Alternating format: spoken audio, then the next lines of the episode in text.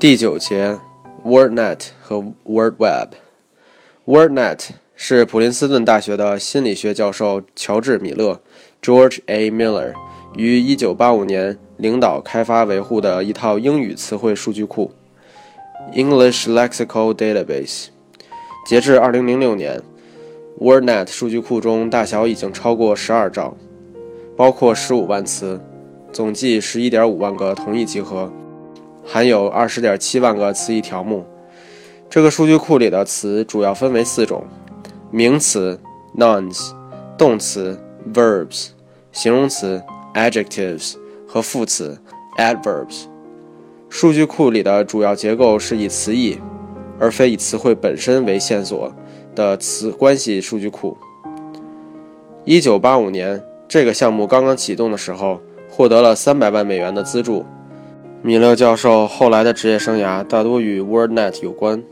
一九九八年前后，布朗大学 （Brown University） 的一群教授和学生用 WordNet 创建了一个 Disambiguator，用来消除语义分析所遇到的模棱两可的情况。以 Jeff Stibel 为首的这群人聘用米勒教授作为董事会顾问，创建了 Simply 搜索引擎。两千年，Simply 被 NetZero 公司以两千三百五十万美元的价格收购。两千零三年，另外一家基于 WordNet 技术而创建的公司 Apply Semantics，这家公司一九九八年的时候叫做 Oingo，被 Google 以一亿零两百万美元的价格收购，而后 Google 就拥有了今天它赖以生存的 AdSense 广告业务。以下是 Wikipedia 上对该数据库结构的简要描述：Nouns, hypernyms. Y is a hypernym of X if every X is a kind of Y. Canine is a hypernym of dog. 这个相当于中文中所说的上一词。Hyponyms.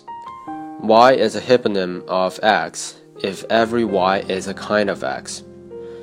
Dog is a hyponym of canine. 这个相当于中文中所说的下一词。Coordinate terms y is a coordinate term of x if x and y share a hypernym.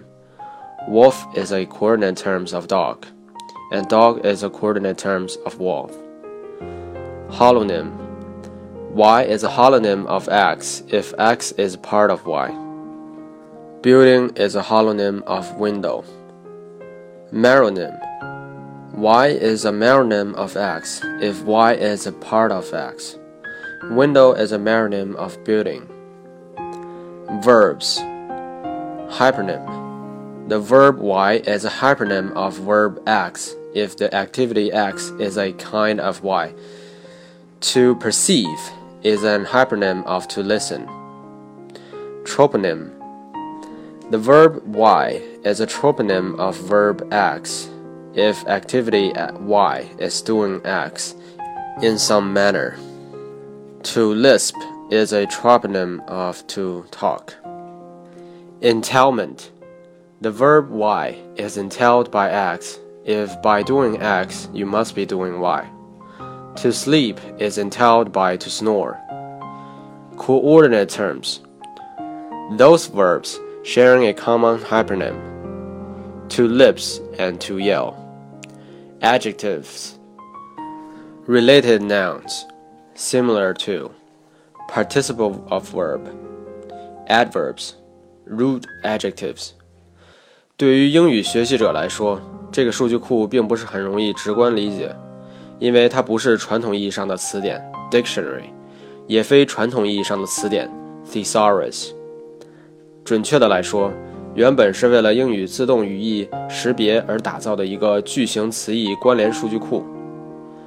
网上还能找到一个操作界面非常酷、非常炫的 ThinkMap Visual Thesaurus，也是基于 WordNet 数据库的。不过，这个 TVT 除了酷和炫之外，我个人认为对于大多数英语学习者来说并不实用、不方便、没效率。